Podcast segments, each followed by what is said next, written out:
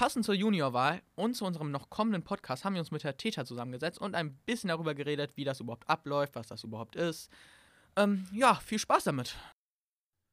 Ja, schönen guten Tag. Mein Name ist Fabian Täter. Ich bin äh, Lehrer für Sozialwissenschaften und Sport am Humboldt-Gymnasium in Solingen. Und genau, mit meinem Sozialwissenschaften-Leistungskurs in der Q2 organisieren wir dieses Jahr die Juniorwahl das Pendant zur Bundestagswahl hier an unserer Schule. Alles klar. Erstmal danke, Herr Täter, dass Sie sich die Zeit genommen haben, um mit uns ähm, über die Juniorwahl zu reden. Gerne. Und da fangen wir jetzt erstmal ganz generell an. Was ist überhaupt die Juniorwahl? Ja, die Juniorwahl ist ähm, das Pendant zur Bundestagswahl, nur halt für Junioren, wie der Name schon sagt. Also für Kinder und Jugendliche, die noch nicht im wahlberechtigten Alter sind ähm, das, die Juniorwahl gibt es schon seit mehreren Jahren. Vor vier Jahren ähm, haben wir die Juniorwahl, also 2017, ähm, begleitend zur Bundestagswahl 2017 auch schon an unserer Schule durchgeführt und wir wiederholen das dieses Jahr. Ähm, da geht es einfach darum, um Jugendliche ähm, wählen zu lassen. Also genauso, ähm, wie es auch die Erwachsenen tun, ähm, werden das die Schülerinnen und Schüler an unserer Schule ab der achten Klasse auch machen. Ähm, genau, wie man es kennt, mit zwei Stimmen wird dann ähm, jeweils die Partei und der Wahlkreisabgeordnete gewählt. Und ähm, ja, das machen wir mit meinem Leistungskurs der Q2. Organisieren wir die ganze Wahl hier an der Schule. Ja, und die findet dann zu unterschiedlichen Tagen und Zeiten hier bei uns statt. Ähm, wie Sie ja jetzt schon mehrmals gesagt haben, ähm, organisieren Sie die Wahl mit Ihrem Sovi-LK. Was war Ihre Motivation dahinter? Warum haben Sie gesagt, ey, wir machen jetzt eine Juniorwahl an unserer Schule? Ähm, also ich finde, dass Schülerinnen und Schüler in einer Demokratie, in der wir ja hier in Deutschland leben, auf jeden Fall an Wahlen, an demokratische Wahlen herangeführt werden sollten, auch schon in jungem Alter. Ähm, ja, erstens, um sie politisch partizipieren zu lassen und ähm, ja, um mögliche Probleme, die mit, mit einer Wahl ab 18 dann irgendwie, wenn sie wählen können, auftreten, im Vorhinein schon ähm, zu beseitigen, also dass sie sich schon mit dem Wahlakt auskennen, dass sie über Parteien informiert sind, dass sie generell über Politik Bescheid wissen, ja, und dementsprechend dann auch wählen dürfen. Ja, zwar nicht auf, auf einer gesetzlichen Ebene, wie die Bundestagswahl läuft, sondern ähm, schulintern, aber ich finde trotzdem, dass das wichtig für die Schülerinnen und Schüler ist.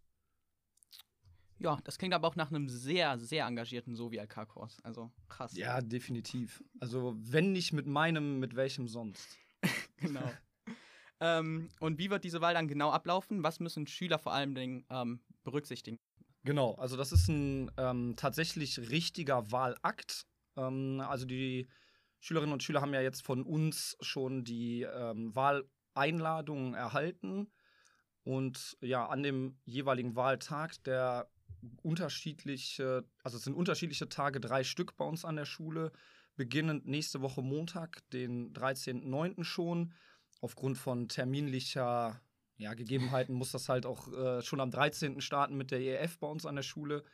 Genau, da muss dann diese Wahleinladung mitgebracht werden, der Personalausweis oder der Schülerausweis muss mitgebracht werden und dann, genau, kriegt jede Schülerin und jeder Schüler den Wahlzettel verschwindet dann hinter einer Wahlkabine und darf die zwei Kreuze setzen und die, den Wahlschein dann in die Wahlurne geben. Also tatsächlich so, wie es dann am 26. September für die Erwachsenen vollzogen wird.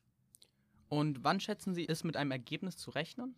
Ähm, da die letzten Wahlen am Freitag, den 24.09. stattfinden, genau werden wir, also ihr ne, als Leistungskurs ja. und ich, dann am Freitagnachmittag ähm, final ausgezählt haben und ab Freitagnachmittag wird das Ergebnis stattfinden, äh, stattfinden wird das Ergebnis ähm, vorliegen und ab Montag wird es dann auch bei uns an der Schule über die Bildschirme der Schule veröffentlicht werden. Genau. Also ich habe mir das so vorgestellt, dass wir eventuell kriegen wir es ja technisch irgendwie hin, einen Splitscreen zu veröffentlichen. Auf der linken Seite, sage ich mal, die Juniorwahlergebnisse unserer Schule und auf der rechten Seite die tatsächlichen Bundestags Wahlergebnisse. Das fände ich ganz nett, wenn das funktionieren würde. Ja, auf jeden Fall ein ziemlich interessanter Vergleich. Genau, also weil die Ergebnisse der Juniorwahl 2017 waren auch schon sehr aufschlussreich, was ähm, Schülerinnen und Schüler bewegt oder interessiert. Da waren teilweise ganz unterschiedliche Ergebnisse, kamen da zum Vorschein, als es halt bei den Erwachsenen war. Ja, ganz interessant zu sehen auf jeden Fall. Alles klar, dann bedanke ich mich dafür, dass Sie sich Zeit genommen haben. Ja, gerne.